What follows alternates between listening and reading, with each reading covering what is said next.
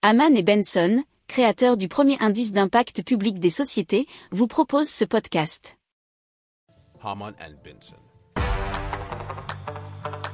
Le journal des stratèges.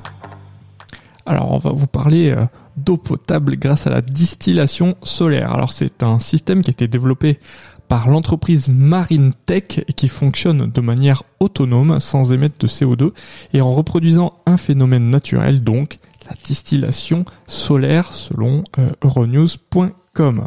Alors comment ça fonctionne?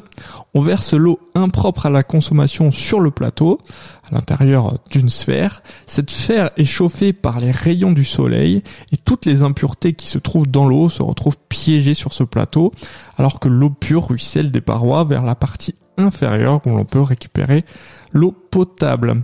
Alors la sphère est dimensionnée euh, pour faire de l'eau pour 5 personnes puisqu'elle produit 10 litres par jour. Alors on sait que pour euh, chaque personne c'est environ 2 litres d'eau qui doivent être bu chaque jour. Alors le modèle pèse entre 80 et 100 kilos et cette sphère Helio coûte environ 5000 euros. Alors des sphères euh, isolées ou regroupées dans des fermes sont déjà présentes à Oman, Tahiti et bientôt à Madagascar.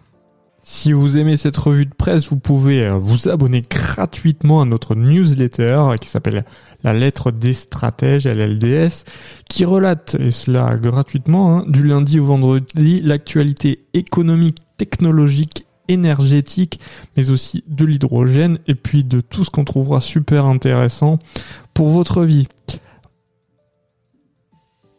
Pour approfondir ces sujets, abonnez-vous à la newsletter de Haman et Benson, et écoutez nos autres podcasts, que vous retrouverez dans les notes de l'émission ou sur notre site internet.